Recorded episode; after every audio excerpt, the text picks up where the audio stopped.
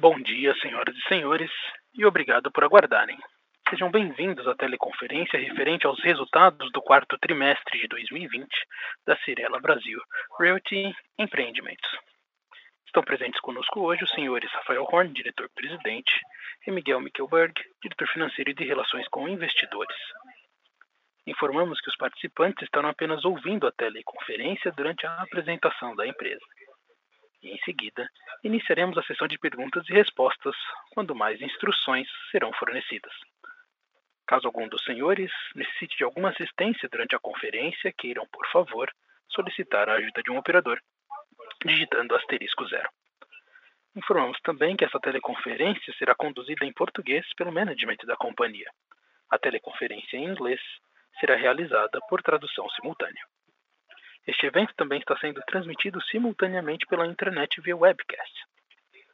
Antes de prosseguir, gostaríamos de esclarecer que eventuais declarações que possam ser feitas durante essa teleconferência, relativas às perspectivas de negócios da companhia, projeções e metas operacionais e financeiras, constituem-se em crenças e premissas da diretoria da Cirela, bem como em informações atualmente disponíveis para a companhia.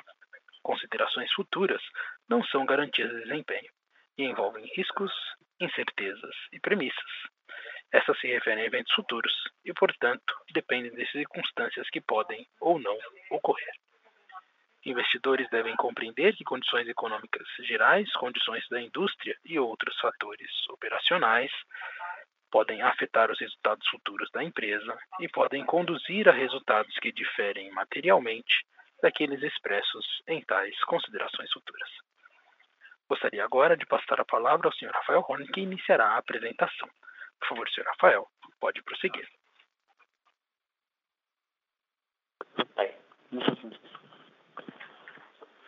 Bom dia a todos. Em um ano desafiador, marcado pela pandemia do coronavírus, o setor da construção civil provou-se como um dos mais resilientes, com obras praticamente sem interrupção e contínua geração de empregos. Ajudado pelo cenário macroeconômico local, que nos levou ao menor patamar de taxa de juros histórico, consequentemente, melhores condições de compra e acesso ao crédito dos nossos clientes, a companhia, graças a Deus, entregou fortes números operacionais, especialmente no segundo semestre. Dessa forma, a Cirela apresentou lançamentos que totalizam 5,8 bilhões, sendo 34% superiores ao apresentado no ano de 2019, enquanto as vendas registraram 4,9 bilhões, resultado 7,5% superior ao ano 2019. No quarto trimestre, tivemos lançamentos de 2,9 bilhões e vendas de 1,9 bilhões, corroborando com o contexto macro e microeconômico em que a companhia está inserida. O sólido resultado operacional refletiu positivamente no resultado financeiro trimestral da Cirela, que apresentou receita líquida operacional de 1,1 bilhão e lucro líquido de 261 milhões. O destaque do trimestre, em linha com o bom momento operacional, foi a forte geração de caixa, que atingiu 439 milhões. Dessa forma, a companhia manteve sua alavancagem em patamar baixo e saudável, com o indicador dívida líquida sobre patrimônio líquido em 5%. Estamos em 2021 com perspectivas positivas para o ano, com expectativa de recuperação de PIB e emprego, além de manutenção de taxa de juros em patamares saudáveis, não obstante acima de 2020. Esperamos entregar sólidos resultados e indicadores financeiros, desde que o micro e o macro não piorem muito em 2021. Agora, Miguel vai falar. Obrigado, Rafa. Bom dia a todos. Vamos para a apresentação, então. No slide 5, nós vamos comentar os lançamentos da Cirela.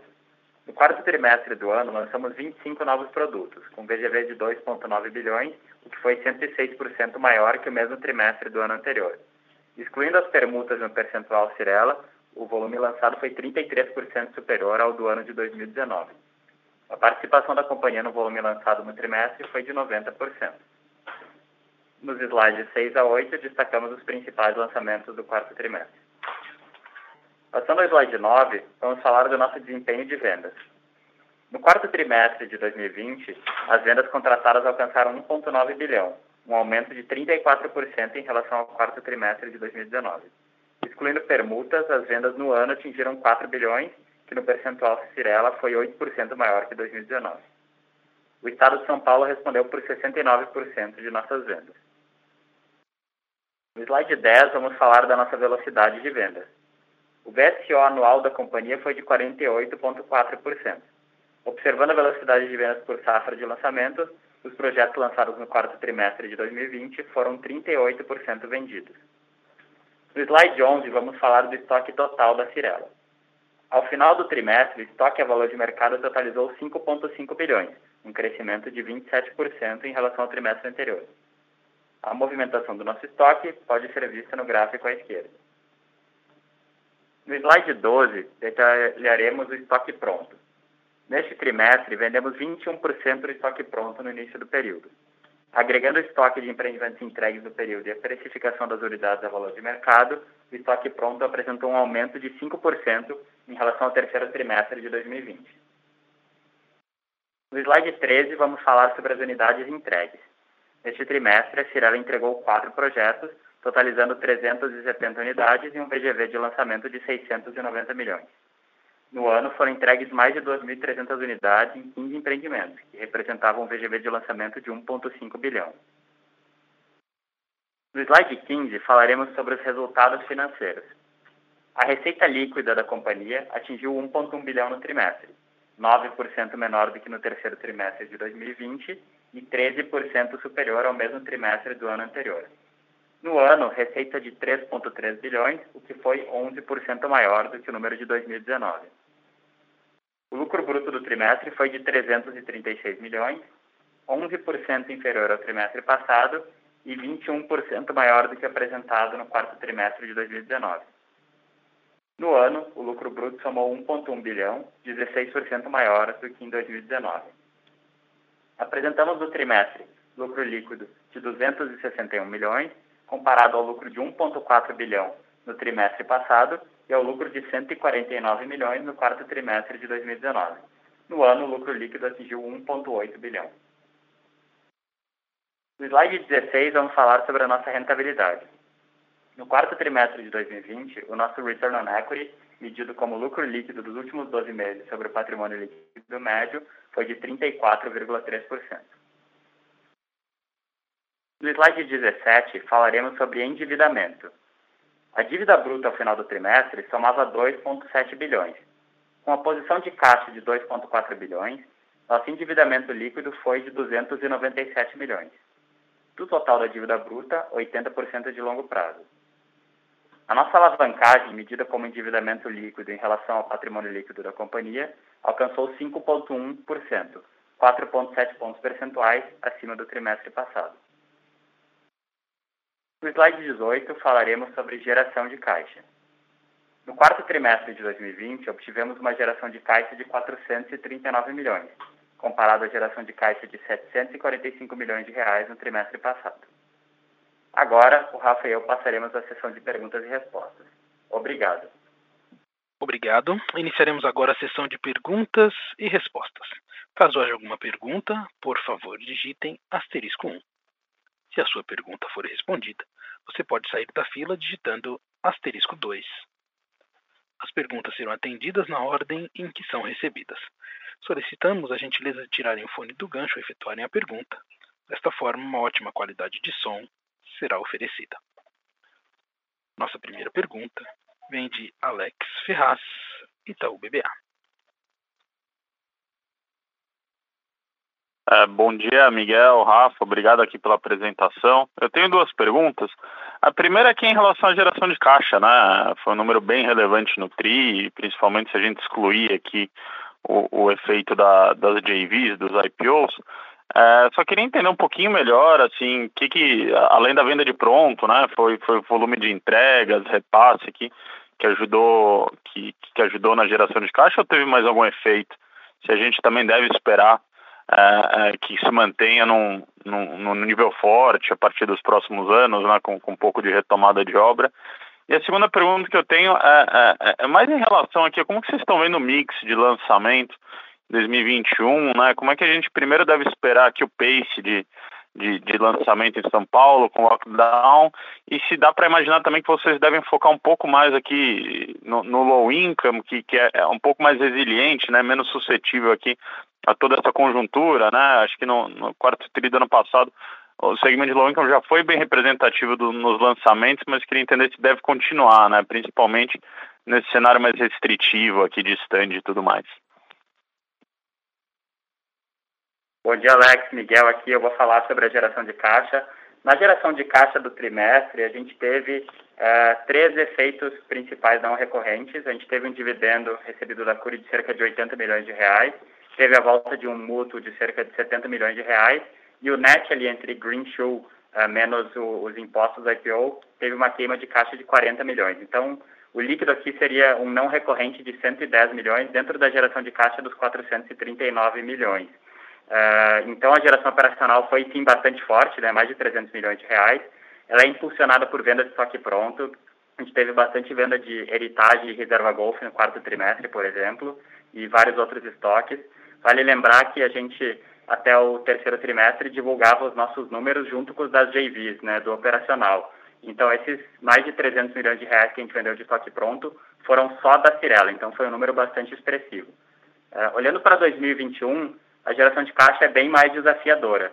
Uh, a gente tem muito mais desembolso com obras por conta do crescimento, né? A gente cresceu 34% em lançamentos em 2020. A gente vai gastar mais com terreno também. Então a gente não espera ter uma geração de caixa expressiva. É possível que a gente tenha até queima de caixa no ano, dependendo de, de, de como o cenário se comportar. O Rafa agora vai falar sobre lançamentos. É... Fala, Alex, tudo bem? É... Acho que a nossa grade de lançamento a gente já tinha definido ela em, em janeiro, né? Dezembro do ano passado. É, a gente acha aí, a gente ainda está animado que vai ser um bom ano. É, de fato, ninguém esperava esse, essa piora do Covid agora, né? Em, em março, infelizmente, né? Tanto do ponto de vista humanitário quanto do ponto de vista econômico, é, foi uma surpresa negativa para todo mundo. É, por enquanto, a gente ainda está, a gente acha que a gente consegue, né? As vendas digitais, a gente consegue manter um bom número de vendas. É, é, então, acho que a venda não vai piorar muito. É, como é que vai ser para a relação à grade? Eu acho que ainda é um pouco incerto, né? Basta ver o que aconteceu ano passado, né? Acho que no primeiro semestre o pessoal achou, todo mundo achou que ninguém ia conseguir lançar nada durante o ano, no segundo semestre deu para voltar com força. Eu acho que as novidades do, do, do, coronavírus desse mês aí, acho que são novidades, né? Então, a gente precisa ver quanto tempo vai durar isso, vacinação, é, tem muita coisa é, que, que acho que é muito incerto.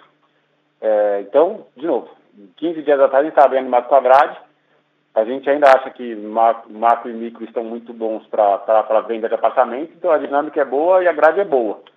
O que nós vamos conseguir de fato lançar sim ou não, é, é, acho que depende um pouquinho do que vai acontecer com corona aí, vacinação, etc e tal, então não, não queremos antecipar demais sobre esse assunto. Mas em relação a mix, eu acho que não muda muita coisa, tá, Alex? Não é que privados, classe média, classe alta, não, não faz tanta diferença. O que a gente precisa ter é condições mínimas de, é, né, de, de vida, né? As pessoas precisam é, não estarem tão assustadas e, e, e a gente conseguir vender apartamento. Então, vendo condições mínimas, acho que vai ser um bom ano. Se piorar demais, de fato, que a gente ficar em lockdown aí por oito meses, acho que aí, né, ou quatro meses, muda tudo que eu estou falando. Maravilha, Rafa e Miguel, obrigado, tá, tá bem claro. A próxima pergunta vem de Daniel Gasparetti, Credit Suisse. É, bom dia a todos, obrigado pelo call. Uh, são duas perguntas. A primeira pergunta é a respeito de Cashme. A gente viu no resultado do trimestre é, uma receita financeira bem forte vindo dela. Eu queria entender um pouco com vocês como é que foi o resultado dessa operação no ano e como é que vocês estão enxergando o potencial de crescimento dela para 2021. E se vocês vislumbram talvez algum destravamento de valor nela dentro da estratégia, da mesma forma que vocês fizeram aí com as outras operações, outras JVs da companhia. É, a segunda pergunta seria, eu, eu peço desculpa se você comentou isso na pergunta anterior, que eu acabei caindo, mas é, como é que você enxerga o risco de aumento de taxa de financiamento imobiliário é, no mercado? Né? A gente teve esse aumento de Selic agora e a expectativa é que ela continue subindo ao longo do ano.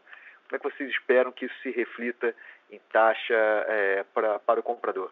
Obrigado e bom dia.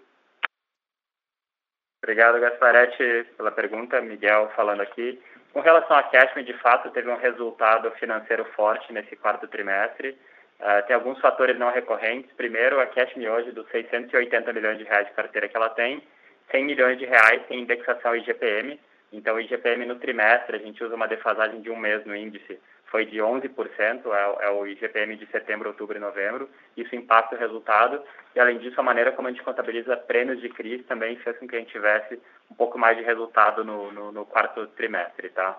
Então, a Cashman teve 40 milhões de reais de receita financeira no trimestre. Uh, o resultado líquido dela, reduzindo a SG&A, etc., foi um pouco menor que isso, mas ela deu uma contribuição relevante para o nosso P&L. Aí, olhando para frente, Gasparetti, a gente gosta bastante desse business, a gente acha que o home equity vai crescer bastante, tem bastante competição e, enfim, tem uma dinâmica uh, mais incerta, mas a gente gosta bastante uh, do, do, do, negócio.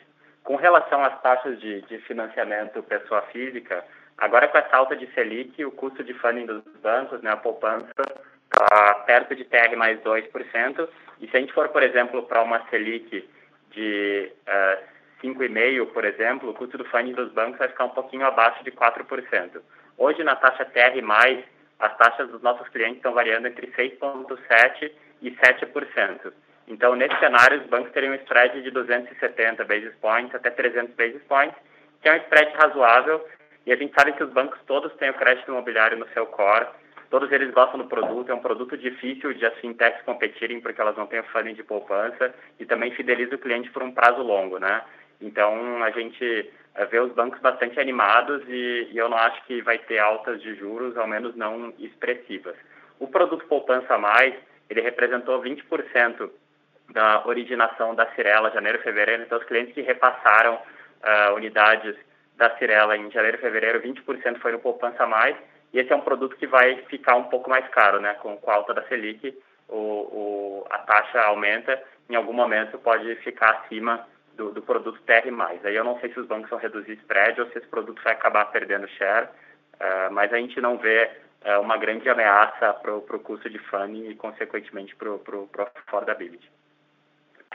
Maravilha, obrigado, Miguel. Só fazendo um follow-up a respeito da Cash, você comentou então foram 40 milhões de receita e um nível de contribuição para o lucro semelhante, né? Isso no próprio quarto TRI.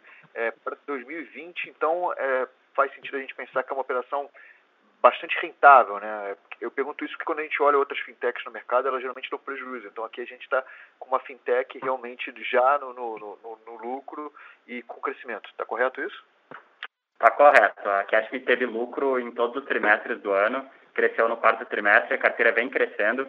Em 2019, a carteira da Cashme encerrou o ano em 380 milhões, em 2020, 680 milhões. Então ela vem crescendo e ela é rentável sim. Muito obrigado, Miguel. Bom dia. Bom dia. Nossa próxima pergunta vem de Gustavo Cambaúva, VTG Pactual. Oi, oi, bom dia. É, eu queria, eu queria, na verdade, até ouvir um pouco mais do sobre, sobre o mercado. O Rafael comentou, né, que, que, que enfim tem a questão toda de, de coronavírus que vai definir um pouco como vai ser o pace desse ano mas eu queria entender um pouco mais do, do ponto de vista, talvez, micro mesmo, do setor. Assim, como é que vocês estão, estão vendo a demanda nesse, nesse início de ano? E se tem alguma questão que, que preocupa aí do ponto de vista mais até de, de talvez do lado de competição, enfim, compra de terrenos, muita gente lançou, né, ano passado quando a gente olha o quarto tri, foi, foi um tri muito forte de lançamento na, na, indústria como um todo. Então, eu queria entender um pouco qual que é a visão de vocês, talvez, para o mercado, do ponto de vista de, de, de, competição.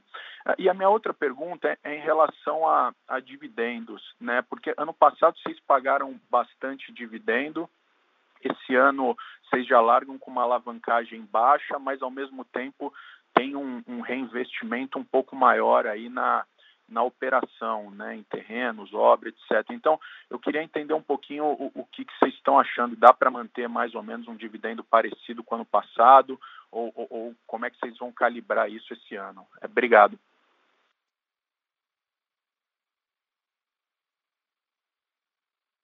Tudo bem?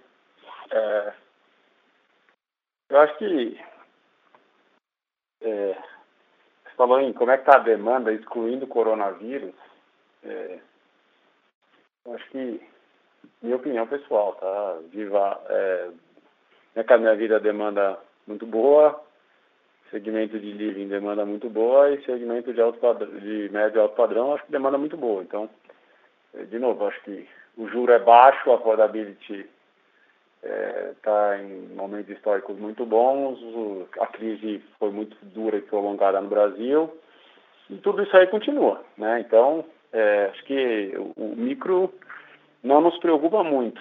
É, concorrência, concorrência é, é, é, não tem capitalismo sem concorrência, né? Então, tem gente boa aí no mercado, é, não acho ainda que assuntos como super oferta é, são assuntos, né, justamente porque ficamos cinco anos sem, sem fazer nada, é, é algo muito relevante. Eu acho que a demanda está bastante boa. E concorrência sempre tem, né? Tem, tem gente bastante boa no mercado aí, é, mas acho que está longe de uma super oferta, mas muito mais que isso acho que a gente não, não divulga, né? Talvez tenha algum ou outro setor aí que tem é, é, talvez né, produtos menos menos, né, talvez tenha um produto de um tipo de outro. Mas isso aí é inteligência de cada, cada empresa saber onde se posicionar, onde segmentar. Acho que no mapa ainda o cenário, o cenário é bastante bom. Né? Obviamente você tem que tomar cuidado com que tipo de produto você está ofertando, porque um ou outro produto que é, pode, pode ser que tenha muita oferta mesmo. Mas acho que no mapa acho que está muito bom ainda. Acho que é isso. Coronavírus é outra história, tá? Aí como isso impacta a demanda, isso aí é o que eu falei antes, vamos esperar para ver. Cambaúva, para falar sobre dividendos, de fato a gente terminou o, o, ano com uma alavancagem bastante baixa, né? Vocês sabem que a gente não se importa de trabalhar com uma alavancagem um pouco acima uh, da que a gente está atualmente. Uh, a gente já declarou um dividendo de 418 milhões de reais, que é o mínimo obrigatório do ano, e esse dividendo já representa um dividend yield na casa de 4,5%, né? E quando a gente pagar esse dividendo, a nossa alavancagem sai de 5 para algo entre 12 e 13. Uh, então, uh, ainda continua sendo bastante confortável. Por outro lado, a operação está acelerando, a gente pode ter uma queima de caixa para financiar a necessidade de capital de giro dessa expansão que a gente está tendo e a gente vai monitorando. Se por acaso a gente entender no segundo semestre que a nossa posição de caixa ficou folgada e que a gente vê um cenário uh, confortável para frente, a gente vai, assim como fez nos últimos anos, pagar um dividendo extraordinário uh, no, no, segundo semestre, mas isso vai depender muito de como a operação vai se comportar ao longo do ano. Tá ótimo, é. Obrigado, bom dia. Bom dia. Próxima pergunta vem de Nicole Nui, Bank of America. Bom dia, ah, obrigada pelo call. É, eu só queria voltar um pouquinho sobre a, a falar um pouquinho sobre a Cashme. Você pode dar um pouquinho mais detalhes? O, o qual o nível de, de taxa de juros vocês cobram esse tipo de financiamento e como que está indo a, a taxa de inadimplência? Só isso, obrigada. Senhoras e senhores, por favor, permaneçam conectados. Dentro de instantes daremos início. Daremos continuidade à audioconferência. Só um momento, por favor. Bom dia. Nicole, você nos ouve? Isso, estou ouvindo. Perdão, desculpa, eu, eu desliguei Imagina. o telefone sem querer aqui, perdão. uh, com relação. perdão. Com relação a, a Cashme, Nicole, hoje a gente pratica taxas de juros de IPCA mais 10 até algo como IPCA mais 15 ao ano, mais ou menos. A taxa média deve estar um pouco acima de IPCA mais 12. A inadimplência da Cashme é bastante confortável, é bastante comportada. A gente não teve um aumento grande e tem, tem conseguido gerenciar bem, tá? Tá ótimo, Miguel. Obrigada. Nossa próxima pergunta vem de André Mazzini, Citibank. Oi, Rafa e Miguel. É, bom dia. É, a pergunta é sobre é, o impacto negativo de 55 milhões que a gente vê ali no release. É, vocês falam que foi um impairment de terrenos e estoques passando na linha de custos, né? E, e nessa linha, perguntando um pouco do Land Bank do Rio, né? O Land Bank do Rio é, é bem vasto muita coisa na barra, e a gente viu é, um decréscimo do, do, segundo T até hoje, uns 2 bi menos de, de VGV de Land Bank lá no Rio. Né? Provavelmente é um decréscimo maior do que foi lançado lá naquela geografia. Então, é, perguntar se teria a ver com isso, né? Eu sei que muitos desse, é, desses terrenos lá é, na Barra são opcionados, então tem um carrego baixo. possivelmente também é um custo para sair deles não tão alto, mas talvez exista algum custo, não sei, algo que de viabilidade que pode ter sido capitalizado, é despesado quando se sai de um terreno desse tipo. Então, se teve a ver com isso, de uma diminuição é, de terreno na Barra. E como é que vocês olham a Praça do Rio é, para frente? Né? Então, o que é feito na Zona Sul sai super rápido, só que, por outro lado, muito pouco terreno na Zona Sul, não? então muita demanda e, e pouca oferta na Zona Sul. E a Barra já é um pouco de um outro mundo, né, em certo sentido. Então, como é que vocês veem aquela praça e, e se de fato esse término de 55 milhões tem alguma coisa a ver com os terrenos lá do Rio? Obrigado. André, bom dia, Miguel falando. De fato, desse impairment de 55 milhões, 37 milhões de reais foram relativos a um terreno no Pontal, que é na região da Barra, e ele tinha um VGV bastante grande. Era um terreno que a gente já tinha pago um valor considerável e ainda tinha mais compromissos de permuta futuros. E então a gente uh, vai vai ficar com um pedaço pequeno desse terreno e vai ter uma perda. A gente registrou essa perda agora na, na, na contabilidade. Uh, e daí impactou no, no, VGV de Land Bank do, do Rio de Janeiro. Olhando para a praça, de fato, até o ano passado, eu acho que a dinâmica era parecida com o que você falou. Assim, a Zona Sul indo muito bem, todos os projetos que a gente lançou lá foram muito bem, e bastante Vivaz, Minha Casa Minha Vida. Né? A gente estava conseguindo ter uma boa performance na Vivaz.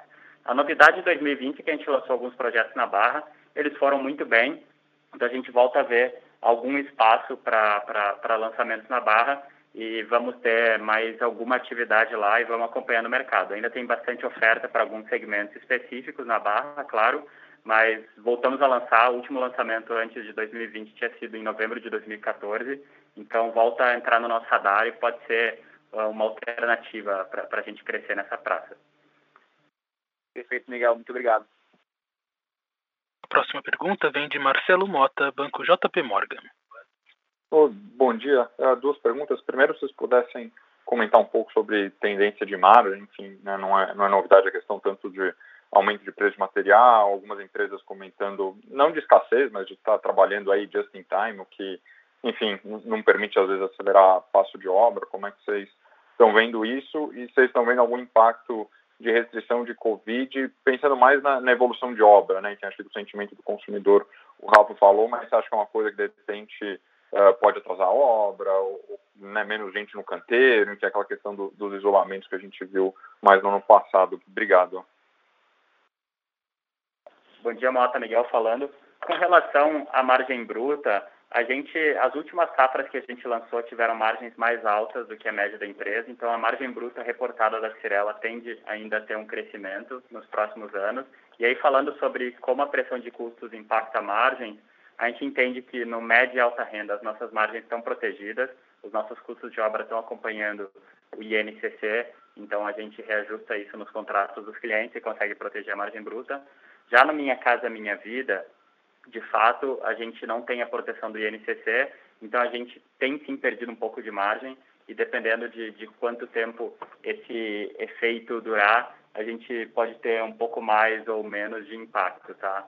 Uh, com relação à Covid e o impacto nas obras, a gente tem conseguido manter uma boa produtividade. A gente tem, uh, de fato, o afastamento de todas as pessoas com mais de 60 anos e comorbidades. A gente segue todas as práticas, as melhores práticas do mercado. E agora, mais recentemente, teve esse escalonamento nos horários de, de entrada, né, no, dependendo dos setores. Isso também causa algum impacto, em produtividade, mas a gente não entende que esses impactos sejam relevantes para que cause algum atraso de obra ou algum problema maior. Perfeito. Obrigado, Miguel. A próxima pergunta vem de Gerald Guiló, Morgan Stanley. Bom dia a todos. Eu tenho duas perguntas. A primeira, eu queria entender como vocês estão entendendo sobre o Land Bank atualmente, desde vocês acham que, que, que estão bem para, para o momento, para dizer, os próximos 18 meses, dois anos, ou, ou se ainda vocês acham que, que, que vai ter que comprar para, para poder eh, fazer os lançamentos que vocês têm orçados para, para os próximos dois anos? E, e, a segunda pergunta é, eu queria saber como vocês estão sentindo sobre seu projeto multifamily. Eh, vocês tinham aí o, o joint venture com, com a, a CPP, eh, para lanzar eh, apartamentos para, para renda. E, e, eu queria saber se essa alta de, de, de juros, com juros subindo, se está afetando ou, como vocês estão pensando sobre esses projetos em termos do, de, de returns ou, ou, ou, em termos do, do tamanho, ou se, se tiver mudado alguma coisa em, em geral. Então, é, é, isso. Obrigado. Bom dia, Jorel. Miguel falando. Com relação ao Land Bank, a gente gosta sempre de ter os terrenos do ano corrente e uma boa parte do, do ano seguinte, né? E hoje a gente está nessa situação, então a gente tem um pipeline bom. A gente precisa comprar bastante terreno para os próximos anos, né? Especialmente 2023 em diante, e provavelmente alguma coisa ainda para 2022. E a gente tem conseguido, tá? Tem conseguido fazer essas compras. Então, o mercado, por mais que seja competitivo, está em linhas gerais racional e a gente tem ainda conseguido uh, atuar bem. Uh, com relação ao projeto Multifamily, como vocês já sabem, a gente tem quatro projetos já contratados. A gente ainda não iniciou as obras desses projetos, até porque entrou um parceiro novo, uh, que é a Greystar, e então a gente deve iniciar as obras mais para o final desse ano ou no início do ano que vem. E aí, depois de, desses projetos entregues, é que a gente vai ter a real uh, noção da, da, rentabilidade, demanda e etc. Né? com certeza, os juros mais altos afetam sim esse segmento, Uh, a gente, como já falou para vocês, faz essa operação sempre começa pequeno, como tudo que a gente gosta de começar, né, para experimentar, aprender. Uh, não é algo ainda que vai ser core, vai representar uma parte grande do nosso volume. E conforme a operação for evoluindo, a gente for aprendendo mais sobre ela, a gente vai poder tomar decisões mais assertivas sobre que tamanho ela vai ter. Tá, obrigado. Próxima pergunta vem de Igor Altero, Santander. Bom dia, pessoal. Obrigado pela apresentação. É, dois pontos aqui do meu lado, né? Voltar um pouco na questão das, das medidas mais restritivas aí que a gente teve, é, principalmente pelo, pelo governo de São Paulo.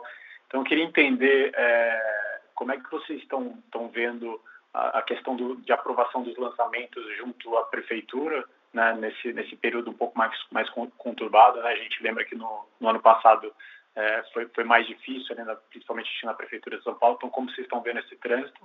E, e com relação à, restrição dos estandes, né? É, dá para compensar isso? Se pudesse comentar, se dá, dá para compensar esses estandes fechados com vendas online? É, quais são as, as alternativas que vocês enxergam para manter um patamar de venda saudável aí? Obrigado. Obrigado pelas perguntas, Igor. Com relação à prefeitura, de fato, com certeza, quando a gente tem mais restrições, impacta um pouco o ritmo de, de, de operação dos órgãos públicos, né?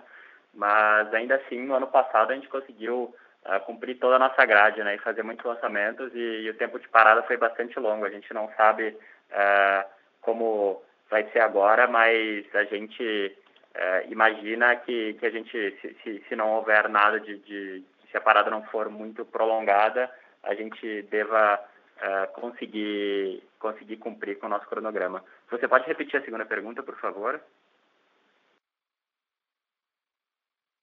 Segunda pergunta, claro, segunda pergunta é com relação a pontos, é, restrições comerciais, né? Então, agora, agora que os estandes estão, estão, a maioria deles fechados, como vocês estão, estão enxergando é, outros veículos aí para compensar, né? Eu citei, por exemplo, a venda online e ou outras estratégias que vocês estejam, estejam usando.